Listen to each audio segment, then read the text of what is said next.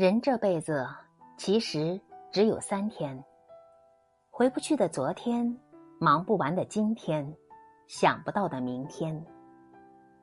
昨天代表历史，过去的一切都已经成为云烟；今天代表现在，生活的酸甜苦辣自己去体验；明天代表未来，一切都不确定，会有风云变幻。人生就是这样，不能回头，只能前行。累不累自己清楚，痛不痛自己明白。回不去的昨天就忘掉吧，忙不完的今天就坚持吧。